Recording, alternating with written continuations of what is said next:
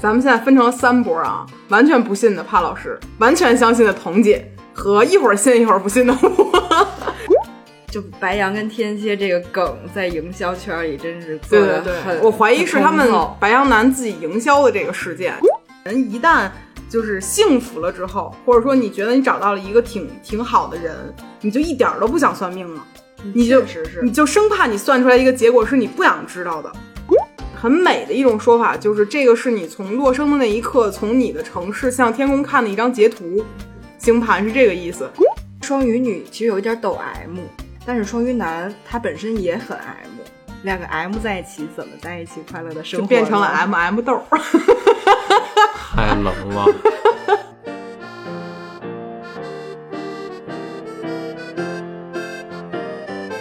Hello，欢迎来到百分之十 Radio，我是胡心树，我是帕洛马尔。今天呢，我们打算来聊一聊关于星座和爱情的事儿。这两个东西听起来可能在帕老师心里没有任何关联，是吧？嗯。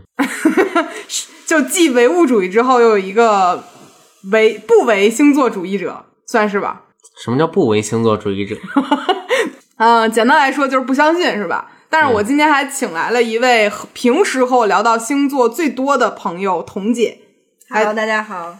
童姐来了，嗯，来了，被我们生拉硬拽过来的。本来就是吃个晚饭，没想到还过来要聊聊播客，是吧？嗯，还要聊聊星座，对对对，跟一个不信星座的人一起聊聊星座。对，其实我们好像很少跟男性聊到星座这个事儿。嗯，啊，帕老师真的特别不信，是吧？你们不和男性聊星座，然后选男人的时候又看星座，主要真的是一大部分的男生都不怎么看星座。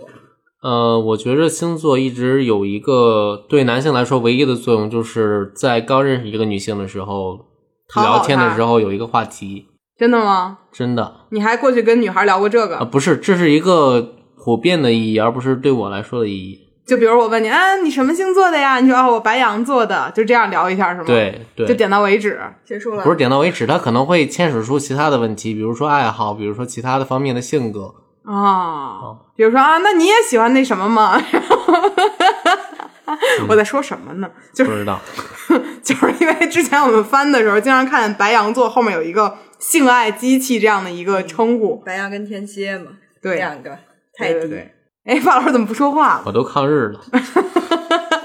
我们我我们说回这个星座的事儿啊，我本来其实今天想聊一聊，就是信星座的人爱情会不会幸福？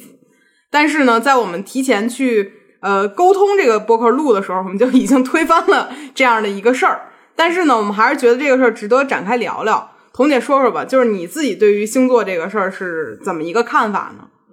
他这个在咱们小的时候，咱俩刚才不是也聊了吗？就是可能小的时候觉得，哎，信的可能性还大一点，然后越来越就觉得可能只是作为一个参考性吧，就没有那么觉得这个说的好像都准，因为它真的大多数都是通话，谁看都可能觉得。哎，好像是我。我可听说你之前还加过什么那种就是星座群？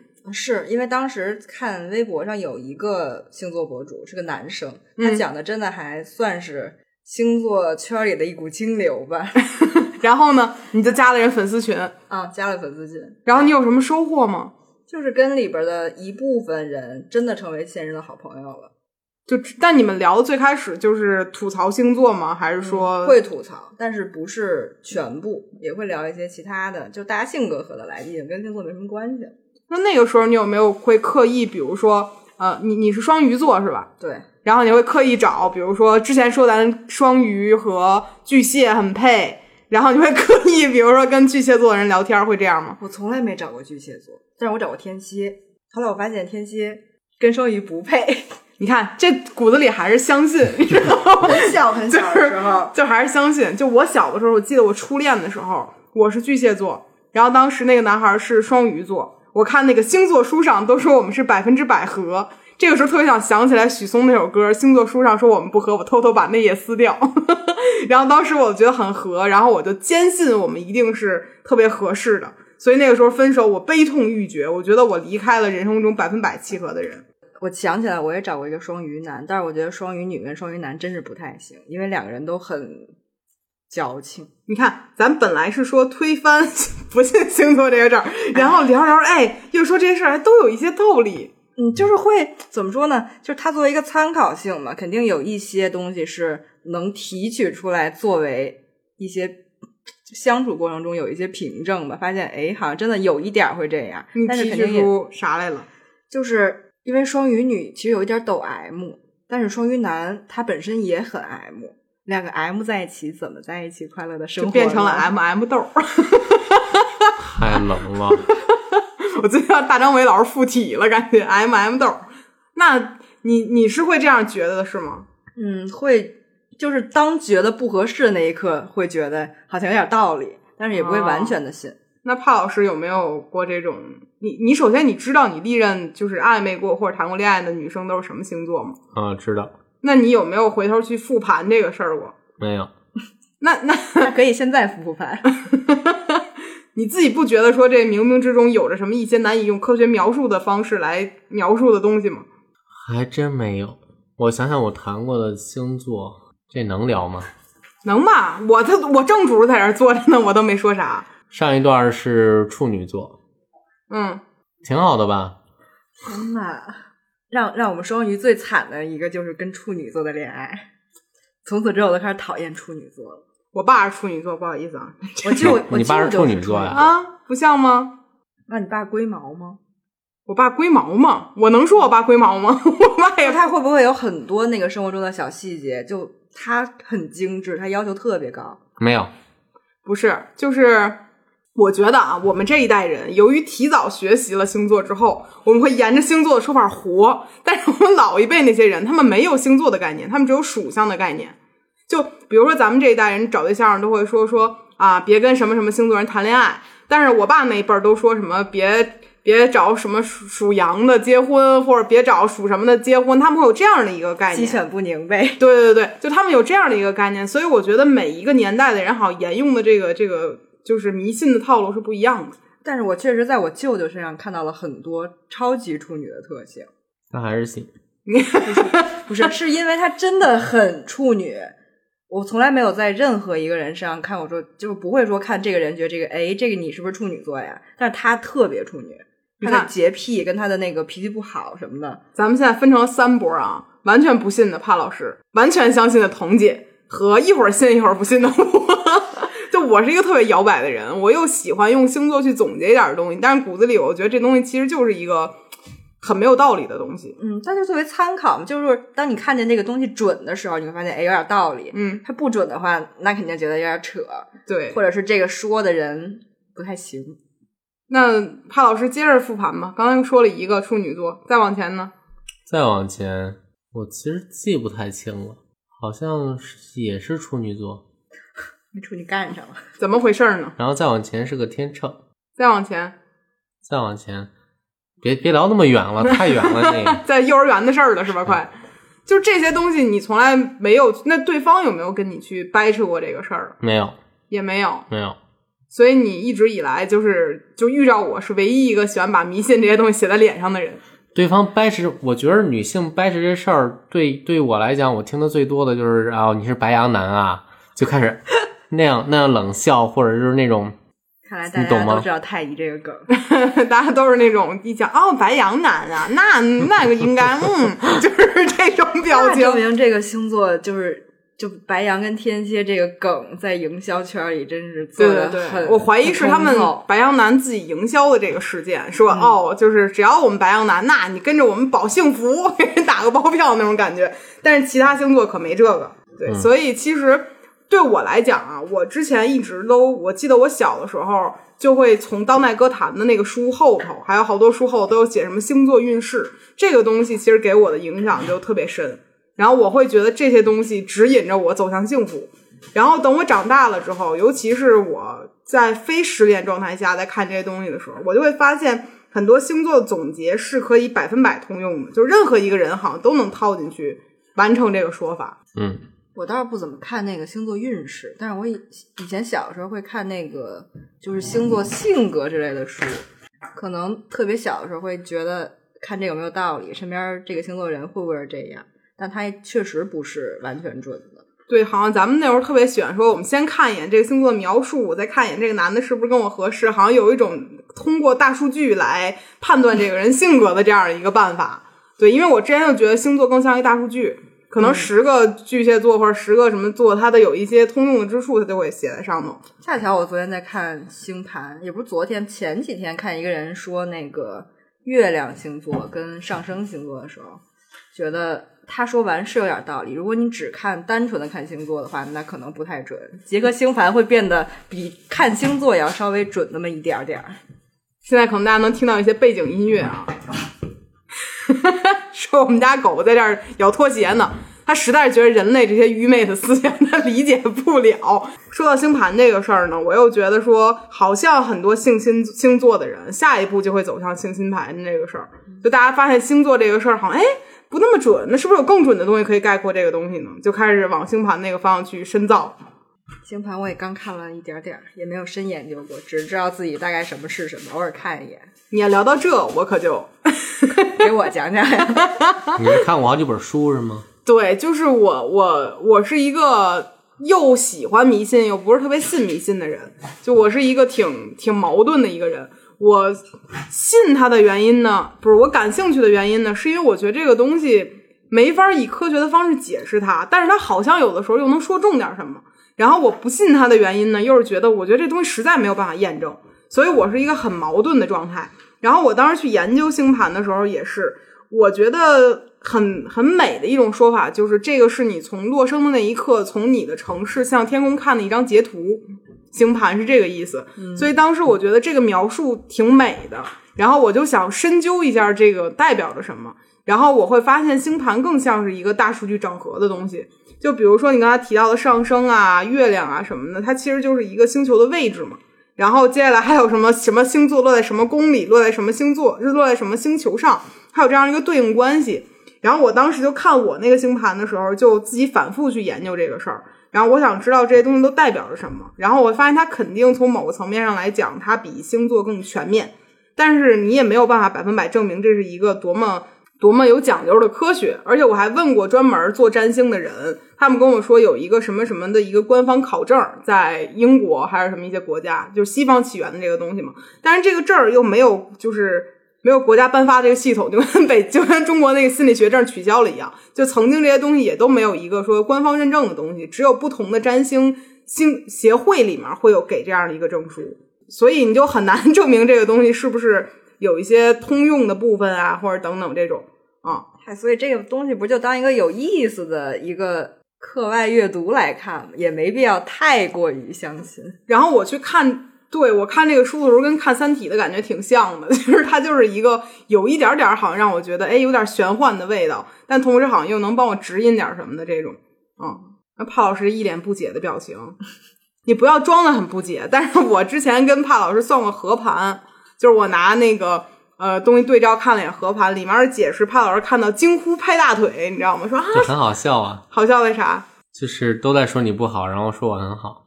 也没有啊，有点有点过于自信了。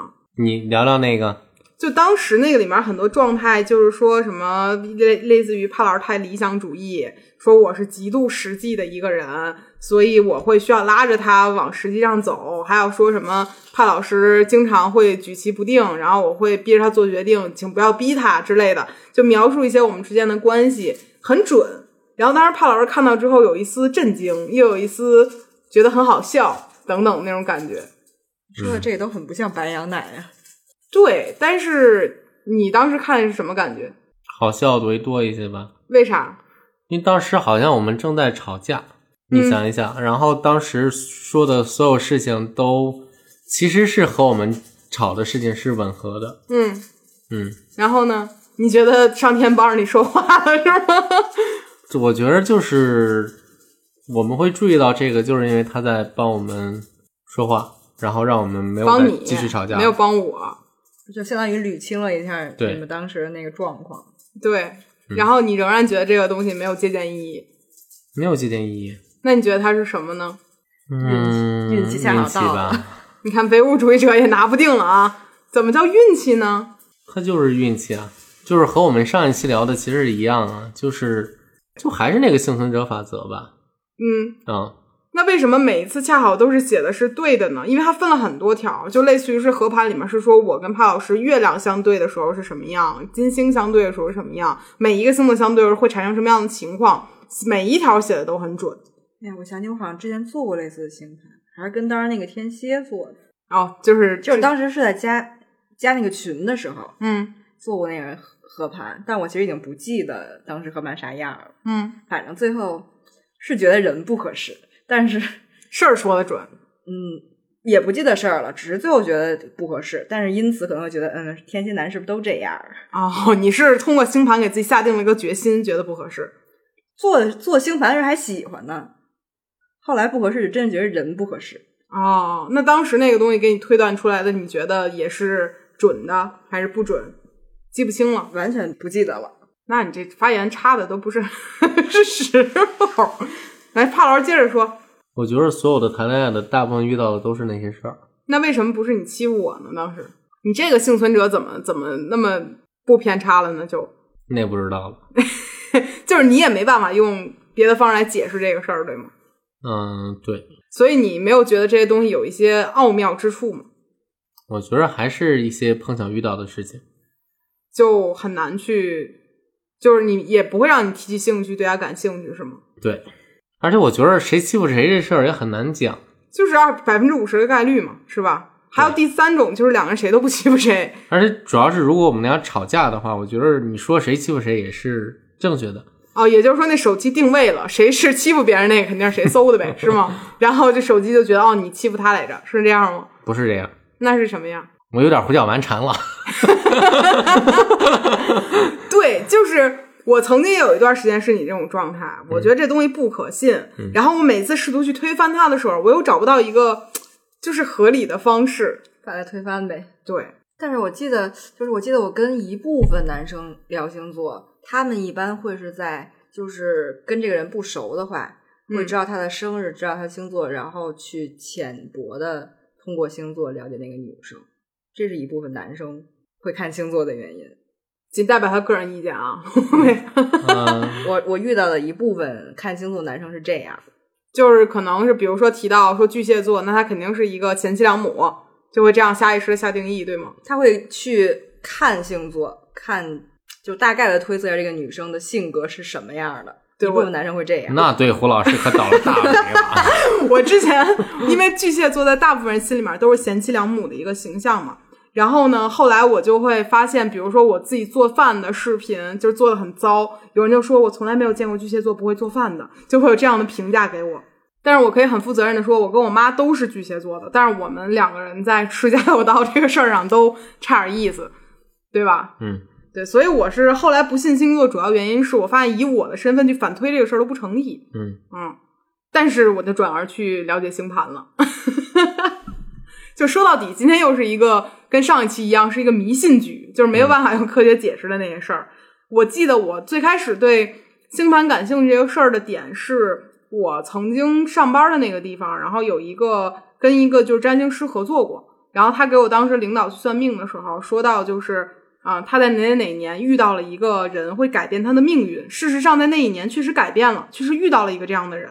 然后我们都对星星盘这个事儿充满了好奇心和向往，就是啊，难道这个东西像算命一样吗？但是又不用搞得那么像门口有一个瞎子老头摸你鼓一下，说啊这事儿就是这样。它看起来又有一些就是规律可循。然后我后来就去买了占星学的书，会发现那个书很像字典一样。就比如说，当你的巨蟹落在太阳，太阳巨蟹的时候，啊，在同时在什么宫的情况下，它代表了什么？它是一个可以对号入座，像填空题一样出来的一个答案。所以那个时候我就会觉得，哦，这个东西就是字典嘛，人是可以，只要你长眼睛会读，你就能知道自己的命运是什么样的，好像这个东西很有道理一样。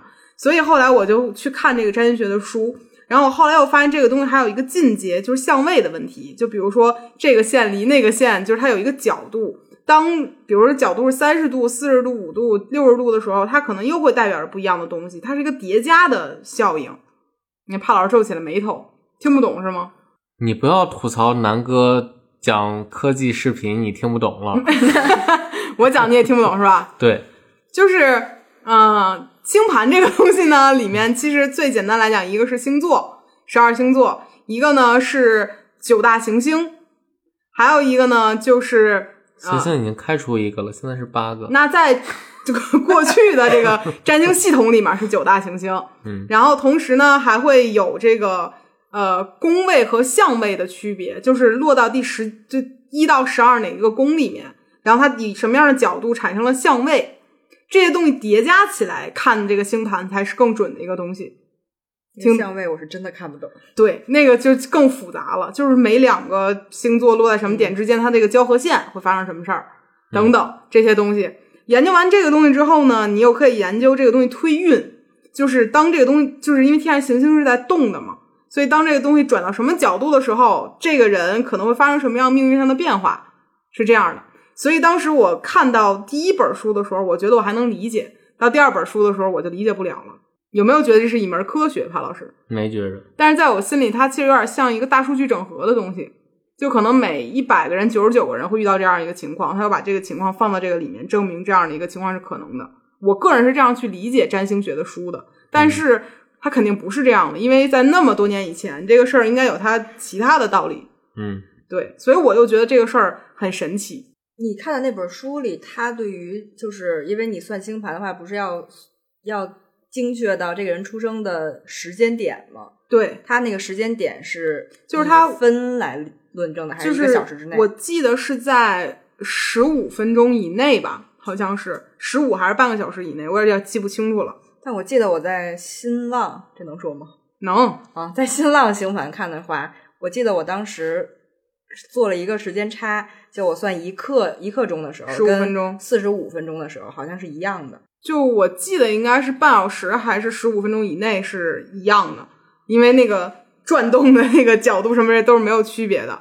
然后是要看你当地生的，比如说我在北京东城生的，那东城那一刻看天上星象是什么样子的，会有这样的一个地理位置、时空位置等等的一些考核。我当时只改变了那个时间的变化，在一个只在同一个小时内，我发现它是一样的。当时我对这个产生了一点点怀疑。就我当时还好奇，就是之前就是互联网上每一个明星出个事儿，然后不都会有一个算星盘在底下说他什么什么什么之类的嘛？然后那个时候我就产生了好奇，就是他们怎么可能知道明星具体生的哪一个小时？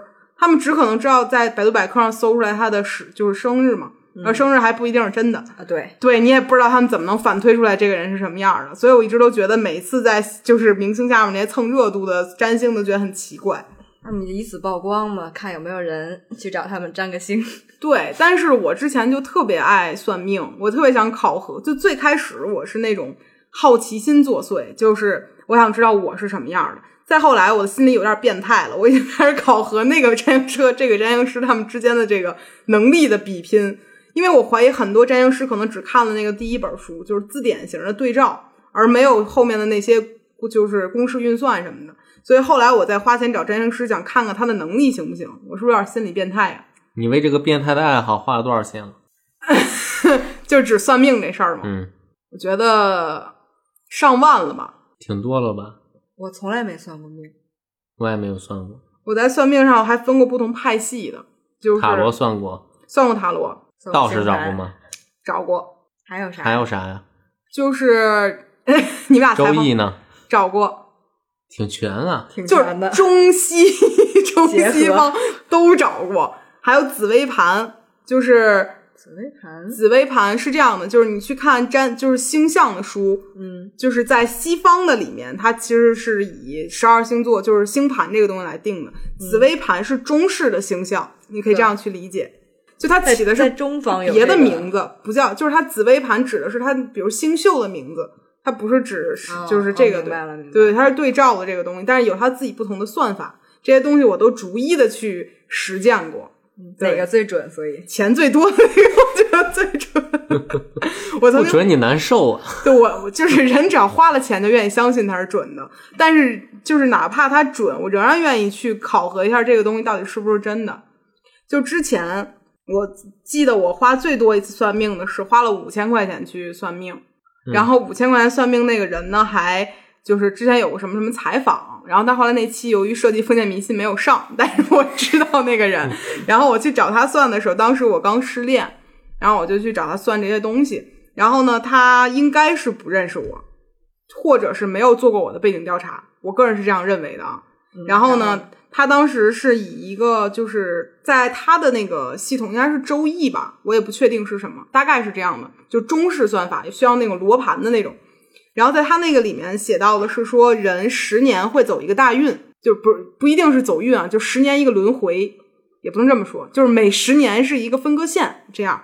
对于我来讲，我的分割线是在三岁、十三岁、二十三岁，就每三结尾的这个是算一个十年，他是这个这样说的。然后他说我的人生改变的点是在二十三岁，然后就会开始有钱，这当时他跟我说的。然后我回看了一下呢，就是在我二十三岁的时候，是我公众号做起来那一年，我是确实是从那一年开始赚钱的。你可以等到三十三岁的时候再验证一下。他三十三岁跟我说的是说我是二十三岁到三十三岁这十年里面，就是金钱运很好，但是恋爱运非常的差，屡遇渣男。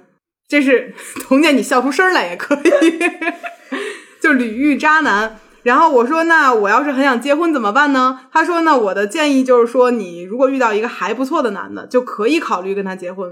就是然后一个还不错的渣男。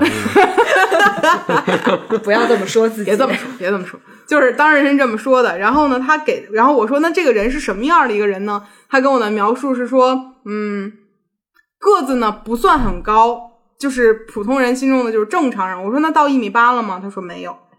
然后我当时心里我说不可能，我喜欢的男孩子都是一米八三以上的那种。然后我说那他长什么样？他说呃个子不是很高，有点微胖，有点黑。然后然后我看了看帕老师，然后，然后就是我说，那这个人有钱吗？他说没什么钱，但是就是挺会说话的，我会说话吗？挺会，就是没有我会说话，但是也挺会说话的，就这大概这样的一个人。然后他种种的描述呢，就我当时是觉得是绝对不可能的有这样的一个人，因为我喜欢那种都是干儿瘦，然后很高的这种类型的。还长得好看，好好看我倒没提过这事儿啊。然后当时我就觉得这事儿不太可能。然后后来我就发现，经过我人生的重重磨练之后，在三十二岁以前，我觉得我就能找着的只有帕老师了。然后去对应一些东西，觉得哎，这个东西好像有一点儿可能性。你说这个，我突然想起，之前帕老师胖，该不会是非要应验这个 说法才故意变胖的？现在也不是忒瘦啊，就是挺挺瘦的，当时就是有这样的一个对照，然后我是不太相信的。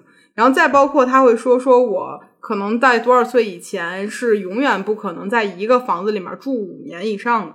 我目前为止，从我长大之后，二十三岁以后，确实没有在任何一个房子里住过五年以上，一直在换房子。所以我就想知道这事儿是不是真的，我就想看看这个东西有没有什么道理。所以一般情况下，我去算完命之后，我就想去证明这个东西有没有它的道理。但是有些东西目前还证明不了。你在哪一年算的命？二零一七年吧，应该是不就是不认识你了呗？不认识，不认识不认识。不认识，一七年。嗯，然后当时他还跟我说，就是五年的，就是这个是换房子是一个事儿，还提过什么事？他当时跟我说，说我适合做女和女性和水有关系的生意，才能赚到钱。所以你开奶茶店吗？那会儿已经开了奶茶店了，他说这水应该是是哭的那个水吧？眼泪 泪水。我不知道，反正当时他跟我是这样下的定论，然后还说了什么东西啊？说了一些，就是说我未来会有两个孩子，说我靠不上父母，靠不上男朋友、老公，靠不上朋友，我就是一个必须独立生长的女性，大概这样的一个意思。我听到这儿的时候，我觉得嗯，说的准。就当当时他给我就每一个算命的，基本上给我的定性都是你依靠不了任何人，然后包括朋友也可能就是帮小忙，不可能帮大忙的那种。然后说我只能靠我自己完成什么什么东西。但是呢，我这一辈子就是钱不缺，但是感情运势不是很好。如果遇到了一个还不错的人，要抓紧机会，都是这样跟我说的。所以我一直对感情这个事儿都非常的失望，没有抱太大信心。你为什么不算命啊，潘老师？是完全因为。不信吗？对，我我是觉得，就是算了命之后，很有可能会他说了之后，会在你脑子留下一些记忆。对，所以后来我就会觉得算命这个事儿很大一部分概率是心理暗示，嗯，就让你觉得这个事儿会这么发展的时候，你就会按照这么发展去做。所以不如不算。对，就是到后来的时候，我就会觉得这个事儿好像有一点儿这个，就是没什么必要的。而且更大一个原因就是，人一旦就是幸福了之后，或者说你觉得你找到了一个挺挺好的人，你就一点儿都不想算命了，你就确实是你就生怕你算出来一个结果是你不想知道的。对，而且你说算出来之后，是不是有有人会说泄露天机？你说这个天机泄了之后，会对之后的运势好还是不好？我曾经还问过，就刚才我说算命的那个人，我说你有没有给自己算过？他说有。我说那如果你觉得跟一个人长不了，你还会给自己算吗？他说我算过，我知道我跟这人只能好多长时间，但是我依然还会跟他谈恋爱。这个算不算？他都知道。其实都知道，跟那个人相处的过程中就能感受到这个人到底能不能跟你大概是个什么时间吧。对，就是我我会觉得，就是占星师知道自己 就是算能算出来什么，又能改变什么呢？一点儿都不能，他们该怎么样还是会怎么样。而且我之前还遇见一个算塔罗的女孩，她每天都算一遍她和那个男的会怎么样，每天都算。这真的不会因为没有安全感吗？我是觉得，就是迷信这个事儿，很多时候是人给自己一个强心剂的这样的一个过程。是，尤其是他们本身就非常相信这个事情，他们就会更加去以这个东西来帮到自己。嗯，我还问过一个占星师，我说，呃，你现在都开始卖魔法首饰了，你们知道这东西吗？啊，知道什么那个水晶，对对对，每一个配套的，就是占星完了之后会送一个魔法首饰，这个东西就是保佑你的。我说你真的相信你自己的魔法首饰有用吗？然后他们就会说，我真的相信。然后真的有用吗？那只能他们自己知道了。我自己是觉得，虽然我相信就是星盘这个东西是有它的道理，但我真的不相信魔法首饰能帮到什么。他们说那个好像也是说那个石头里有什么什么能量，能与你自己的什么什么气场契合，好像有这个说法。这个我真的是就是不太相信的。但是当我去问占星师的时候，我他的表情极度的坚定。我说：“你觉得你自己在骗人吗？”他说：“我没觉得我自己在骗人，我觉得这就是真的。”那一瞬间，我觉得我没有办法做这个生，就是没办法以占星这些事儿当生意，而只能是参与者的原因就在于我没有那么坚定的相信。但是他们真的可以做到百分百坚定的相信这些事儿是真实存在的，所以我觉得他不信，他就不会去背那两本书了，嗯，或者也背不过那两本书了。你想想，你上学背就是各个学科的时候，你是不是最感兴趣的你才能背过？是吧？对，所以我觉得有有些关系，就是如果你讨厌这个东西，不信这个东西，然后你非要去死记硬背这个的话，你肯定是记不住的。对，然后我就会觉得我和他们还是有区别的。我永远只是以一个参与者的角度去这个，但是我真的会觉得说他们做这些事儿的时候，心理暗示这个事儿程度很高。我记得我跟帕老师刚在一块儿的时候，咱俩在熊野吃饭的时候，嗯，你记得当时有一个女孩儿对。给咱俩算，那个就是紫微盘。哦然后他给咱俩算的时候说，先看的是我的，说啊，你多少多少岁可能会有一个孩子，三十一二岁吧，我记得当时说的时候，嗯说啊多少多少岁可能会结婚。看完我的，我说那你看一眼帕老师的吧，看了一眼帕老师的，啊，他跟你结婚的时间差不多，都是二十二八九岁，哎，你俩的孩子哎长得挺像的，然后有一点儿，说你俩孩子长得挺像的，哎，也也是差不多时候生。然后我们俩当时都听到这句话，然后我当时是就是啊，我说不可能，不可能，可能我们俩分别跟别人生的吧，就是那种劝自己。但是我那个时候心里已经有一种感觉了，就是他是个骗子。你 不要这样说，好，那我怎么跟你说？看一对情侣，我跟你谈那个，给你算，给你俩算命。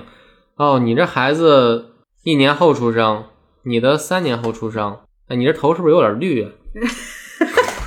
是不是得这么算？这么聊天儿？那这个还应该是你们俩分别去跟他算，其实可能会更准一点吧。他我见了这个两个人在一起，肯定不会说什么不太好的话。嗯真的吗？我我觉得是这样的。你看你们这种人就很没有意思，因为我当时看到这个之后，因为我后面回回来看了那个紫微盘，他没有说不对的地方，我就姑且认为这是对的。因为听起来人很高兴啊。我当时没觉得多高兴，我们俩刚在一块儿不到一个礼拜，那他如果说不好的，你会更不高兴吧？也不会。但是有一点，因为当时我还找另外我之前那个占星师给我算，说我跟帕老师不合适，然后我就没选择信他的，我就那个。所以他还是说让你高兴的话。对，所以就是你想这个东西，可能同时有十个人给你占过星，但你只愿意相信那个你愿意相信的人。嗯，你不是当时你还算了一个吗？就是前年九月份的时候，你还说你能找到一个九月份会有桃花运，你记得没？嗯，但是那时候我们已经在一块儿三个月了。那我觉得我桃花运应该当时在看《恶之花》的时候的李俊基，那是我当时唯一遇到的桃花运，就是在剧里面看到了一个男人。那后来他有没有人算到你和李东旭和你和李胜基的故事？你和大张伟的故事吧。没有 没有没有，这些其实就都没有。以上没有侵权的意思啊，我们只是不小心聊到了。就是蹭蹭蹭对蹭。对对对对。所以我后来就觉得说，这东西到底有没有准谱啊？我觉得没有。只能作为一个参考来说，还是可以用一用。你要完全的信，就有点太过于但是听了真让人高兴啊！我觉得不一定会是高兴的吧。也会可。如看那个人想不想，对，就是一般不是都说什么看看你，然后说什么有血光之灾什么之类的，实际为了要钱嘛。就是我看到的，基本上我有一个占星师，我他给我的感觉就是，所有去找他的女性问爱情的，一定是最近爱情不顺的，所以他一定会建议对方分。就这个好像已经成了一个那个定论，就是只要去找他的情感不顺，他一定劝分不劝和这样的一个道理。所以当我又一次去找他，他下意识就说不合适。就我甚至觉得他没有看我的我们的和盘，就这样说了。你想这个人都去，他肯定是过自己感受的不是很好，所以去找去找那个占星师问，那个占星师他自己都觉得不合适了，占星师怎么劝和呀？对，就和那个整容医生说的，就是去整容的女性一般都是刚刚遇到感情问题的人。对对对对对，嗯因为我们之前还就是做过整容医生的一期采访，当时他就跟我们说的是，他特别经常看到刚失恋的女孩就要做大手术，吸脂、磨骨，还有什么，就反正那种大手术都是刚失恋的女孩来做的，就趁着那个肾上腺素飙升的时候，立刻要来做大手术。来改变，然后很多占星师也是，就是前一天失恋，第二天都不用第二天，当晚就接到这个单来给他算算接下来怎么办，都是这样的。一般冷静下来之后，可能也没有这种冲动。对，所以我会觉得，可能是不是占星是一个失恋后就是修复心理的一个状态，也有可能是这样的一个我觉得工作，就是骗自己吧。麻痹自己用的。对，嗯，所所以你说这个行业好像也有点它的存在的意义啊。我觉得它其实最大的意义，占星这个行业存在的最大意义就是后续衍衍生出了天文学这个东西。嗯，又唯物主义上了，帕老师呃这真的是它最大的作用，嗯就是天文学是从它演化来的。是吗？对，我也是第一次听说呢。嗯，我们只在乎着影射到人身上什么样。是的呢，你说说来，没有，其实最早去关注天象的人，他都是慢慢发现了它的，比如说月球的运行动轨迹和嗯。地球是有关的，嗯。就是这批人是最早发现星球之间的关系的一批人，嗯。然后慢慢发现了其他的科学，从这里面脱离了出来，形成另一个分支，就是科学上的天文学。哇哦，好厉害呀！举个例子，比如当时我跟帕老帕老师一块儿拉着手往天上看，然后帕老师说：“呀，你看月球和太阳。”我说：“呀，你看月球和太阳。”然后我们俩分头回房间里写书，我写了一本感情运势，帕老师写了一本星座，不是写了一个星球运转的规律，很有可能。你品品，怎么讲呢？其实是同一批人写出来的。啊，对，原来是这样吗？嗯，现在想打开维基百科查一查。其实占卜它本来就是一个，就是因为当时古代人科技就技术很科技很差嘛，嗯就不懂什么是规律啊，不懂什么好多东西，原来就烧龟壳烧什么之类的，然后造成了文字的出现啊，还有就是不是造成文字出现嘛，就是记录的一种方式。嗯它其实后续衍生出了很多东西，都是有用的。嗯，嗯，所以它很很有意义吧，但是我不信，因为它的诞生也是因为它科技不进步，就是不发达，导致他才相信这个的。嗯，嗯，有没有一种可能性是科技进步，大家还研究这个，然后又产生了更多别的有意义的事儿吗？就我感觉占星学好像也是在随着现代科学在迭代的。嗯，是是嗯，你比如，我觉得几百年前肯定黄道吉日上不会写今天不宜开车，嗯，应该没有这种东西。嗯，不宜领证，证是啥不知道。就不一婚婚嫁娶嘛，他们这个东西可能写的会更更那什么一点儿。嗯。当时一说法，现在一说法。对，嗯，然后就是现在占星学每每每每周都会有那种周运势，嗯里面写的东西什么宜离职，什么就这些东西，就适不适合换工作，嗯。什么这些东西，还有适不适合出差这些东西都有，嗯。还有适不适合买房，我觉得这个过去肯定是没有的，它也就是随着人的一些行为上的变化而发生的一些变化。嗯。嗯，但是我印象中就是我很喜欢的一个就是占星学方面，就是 Alex 是大叔，他不是做了很多年了吗？他在那个里面每次的运势，比如有那种大的天灾人祸的时候，他前一年前一个月的运势上居然都会写，然后我就觉得挺神奇的。比如，我想不起来了，我记得当时是哪次，然后写了之后，我觉得哦，这都能知道。当然了，也有可能他当时写了很多种，只随机发生了一种。所以我一直都觉得占星学还有一部分就是概率学的问题，嗯，有没有可能在这段时间内发生百分之多少可能性的东西，这也有可能。肯定是有。你想，同一个星座的人或同一个类似星盘人那么多，不可能每个人都发生同一件事儿。对啊，我有时候在想说，那如果和我在同一个妇产医院同一刻同半小时内以以内降生的一个人，因为我们俩就是同一年同月同日嘛，嗯，约等同时间个地点，同时间段同一个地点生的人，难道我们的人生命运是一样的吗？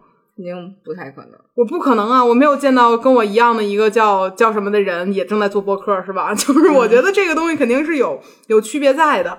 那到底什么东西是一样的呢？我曾经还问过，就是类似于是就是占星师或者说是算命的人这个问题，他们给的我的答案是说他们在大的时间的节点上的选择是跟你一样的。多大呢？嗯，比如说吧，二十三岁的时候，我们都有可能有赚钱的机会，但有可能他，比如说去做了个程序员，嗯，然后有可能我就是啊、写了自媒体，就是我觉得二十三岁这个年龄，它本来就是一个你刚从学校毕业，然后去做出改变的一个时间点，嗯，所以我觉得猜这个年龄是最有可能的吧，哦，是吗？有可能。是吧你？说二十三岁确实是，他如果说二十五岁呢？或者给你来个什么七十八岁，他说五十五岁以后也很有钱，那 那你前期都有了一些基础了。但是有一个点就是我五十五岁就算没有钱，我也不可能翻过去找他了。嗯，这确实也是，他对不一定搁哪儿呢。对呀、所以当时我就会就是问过他们这个问题嘛，就是是不是同一个时间点会有一些选择？他们可能说，比如这个人都会选择在某个时间段内结婚，然后都会遇到合适的人之类的吧，这种。嗯，所以他有没有什么百分百的共性呢？应该也没有。但是这个可能会有一定概率，你们两个人有相同的选择的可能性。或者你可以理解为，比如说天秤座纠结，一个天秤座可能纠结吃的，一个可能纠结感情。但这个纠结和星座真的没有关系。我每天点外卖我都纠结，就每个人都有纠结纠结。对我之前就感觉很多人就是，当他知道自己是天秤座的那一瞬间，他就开始纠结了。心理暗示还是很重要的。嗯，嗯，确实也是。像我身边那两个天秤座的女生，有一个我真的看不出来她是天秤，所以我觉得这个东西真的没法说百分之百准。然后如果你说这话，就有人说，那你得看看她的星盘，星座不一定准。我也看不得她的星盘，还问她哪天出哪个点儿出生的。对，所以其实迷信这个东西，唯独带给我们的快乐就是骗自己。我觉得最大的快乐就是骗自己。还有强迫别人干活，为啥比如今天来了个处女座，哦，今天你得打扫一下我们家卫生。啊？因为你看不下去，强行逼人看不下去 对，啊。这个其实更多就是逗闷子和欺骗自我吧。嗯，可是处女座说的都是处女座，虽然有洁癖，但他自己不干活，让别人干。那听起来太像处女座。我上升是处女，你看，突然突然准了起来。但是我确实是看过一些人星盘，我觉得有一点点道理的，就是凡是我看到那些务实派的，比如我自己，我所有的星盘基本上水土象星座落的就特别多。我上升是金牛，你看，就是有一些难以描述的巧合在里面，而这些东西都是我们反推回去的。是就是很难很难正推。有有有的人不会对钱那么计较，很多人都不会，而且他就是我跟彤姐的计较呢，就是那种是个人长眼睛就能看出来，没长眼听也能听出来那，种。就是假如我们管我们借了人一百块钱，那人三天之后还没有还我们，我们可能睡不着觉。我初三的时候借了人一百六，他到现在没还我，我记得特别清楚，你看你会这样吗？你肯定忘了。记不住。我印象非常深。哎，初三高高二下。高二下，高二下，因为我想想我的发型，高二下的时候，我借了一个网友一百六十块多少，一百六应该是整一百六，然后这个人就再也没有还过我这笔钱。但是我当时想一百六，我也找不着这个人了，我报警也不合适，然后我就算了。都想报警了，一百六，你才是金牛吧？不是我，但是你就想说这个东西，我人生中借别人钱要不回来的几笔钱，我都记得很清楚。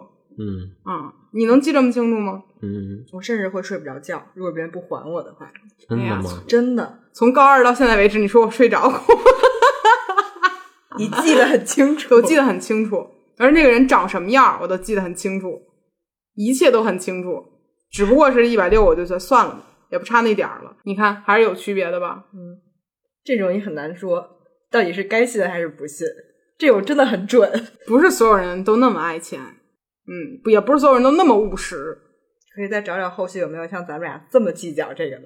有，肯定有很多人是这样的，就是那种别人欠了你点儿什么，在感情上记很久，但别人在感情上伤害你都能原谅他，在钱上伤害对那不行，不行，那不行，这事儿可老重要了。你看帕老师就是那种啊，什么事儿都可以忘了那种，但是有远大的理想。前提是，当我有了钱的那一天，我会，然后但是如何有钱这件事儿会忘记。我我其实觉得这是我们男性的共性，怎么说？吹牛逼嘛。高瞻远瞩是吗？就一点都不脚踏实地。哪个男的不会是吧？喝了酒之后，哎，等我有了钱怎么着怎么着的？我觉得是共性。美好幻想呗。对我好像都没说过这句话。那你不是男的呀？我我好像也没说过这句话。因为我们知道我们钱都是攒出来的，而不是突然有一天出现的。对，这样共性我们还是有的。我也从来没买过彩票，我觉得我也没买，我不信。唯一这基金也没挣多少钱，哎，都是概率的问题。为什么彩票你们就不进了？因为彩票实在有点太过于，低了，就是嗯感觉像是一夜发财的东西。嗯，我觉得我没有那个命，我没那个好运。嗯，像我们玩阴阳师都能得飞球的人，谁信彩票啊？就反正我是对我自己在手气这个事儿上没有什么，我觉得我手气最好的一次就是某一次王者荣耀新开赛季，然后连赢了十六把，这是我人生中最大的幸运。这跟手气没有关系吧？就是运气吧。对于我玩的那种，我觉得在泡泡玛特抽个啥是，从来没抽过隐藏。哎，但是我抽那个，我我不是一定是隐藏啊，我抽我抽到自己喜喜欢的，对，哦，那倒是我想要哪个抽哪个。有一次是啊，有有一次是，就那一段儿呗。对，对所以我我后来就觉得，就是你说咱这种人是迷信的还是不迷信的？好像又是阶段性和选择性迷信。嗯，是肯定不要全迷信，大家也不这样。我觉得你们就不是迷信，你就爱听对自己说话好听的话。付费听呗，爱爱财，这也不是什么好听的话吧？也不坏，但是就是那种想通过种种种种的线索来证明自己是不是有可能成为那样又有钱 又幸福的人。呃，倒是会从那个星座或者其他的，不管什么星座啊、血型不都差不多吗？血型，血型我也研究过，血型你都研究过？对我还研究过那个性格色彩，都是大学这边看的。我觉得这些东西都是类你似的猜我啥东西血型的？我猜不出来，咱俩接触的还是不那么密切。你品品，一共就四个选项：A B O A B。我就记得当时血型是说那个 A 是比较压抑的那种，然后 B 就比较欢脱，然后 O 是比较浪漫的，A B 是十分纠结。你看他是什么？你看帕老师或者 O，我是 A，天哪！真看不出来帕老师打破谣言第一人，绝对不按这个找。我是什么？你觉得？我是觉得帕老师没有那么压抑啊，你看我是什么？这个太太不那啥了，我也没有那么深入的研究过。你连我都不了解吗？四选一你都选不出来吗？百分之二十五正确率。你刚错了一次我，刚错了一次，你再来一。次。我觉得你也是 B 或者 O，我是 O，你是 A B 是吗？对，他适合研究这个。怕老师其实骨子里是一个掐指一算的那种瞎眼大仙儿，你特别适合这个。越不信猜的越准。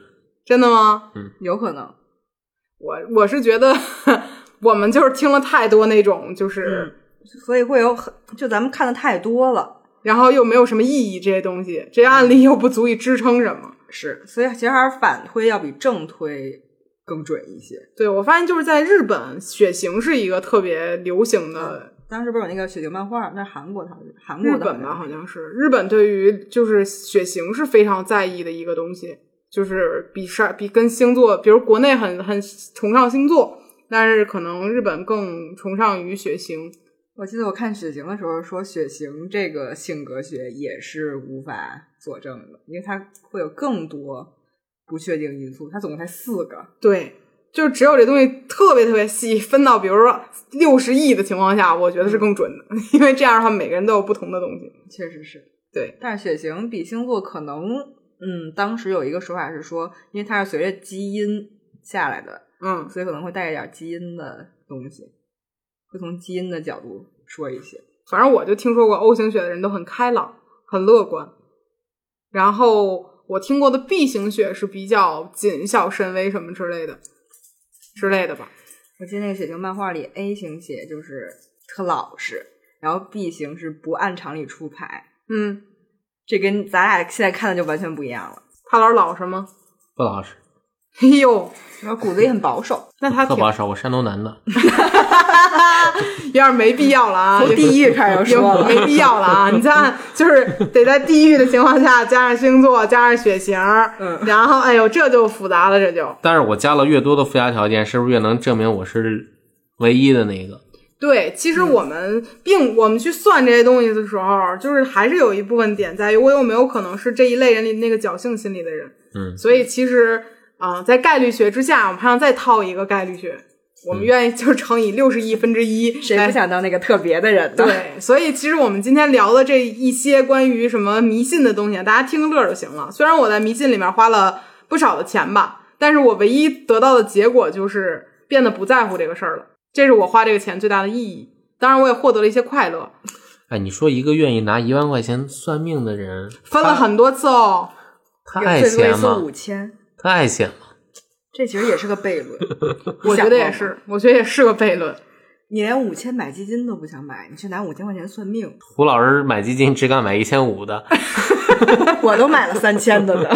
但但是你换个角度想啊，我刚才最开始有说我是一个很矛盾的人，就又信又不信。那你说我这种花钱来验证自己信还是不信的过程，不是同样符合矛盾这个道理吗？对吧？别做牙花子了，今儿呢咱就聊了这么多。我觉得评论里面大家也可以把自己对于这些星座呀、星盘啊一些看法可以分享分享。就是我们很清楚这个东西没有什么科学道理，但是呢，我们仍然愿意去讨论它，毕竟它也是一个休闲娱乐的项目，对对对，是个有乐趣的事儿，对吧？哪怕怕老师这种不相信的人，也也愿意听听，对不对？嗯有事儿没事儿的也愿意把人归归类，说哎呀这类人不行，这类人好之类的吧。对，所以大家就当听个乐儿吧。如果大家有什么想要去分享的关于迷信方面的东西，可以在评论里面聊一聊，我们也很乐乐意去看一看。然后今天呢，很感谢彤姐过来跟我们来聊一聊，虽然也没聊出什么你自己的事儿哈，但是看出我什么事儿啊？行，那今儿就这样吧。然后感谢大家的收听，今天本期就到这里啦，拜拜。拜拜拜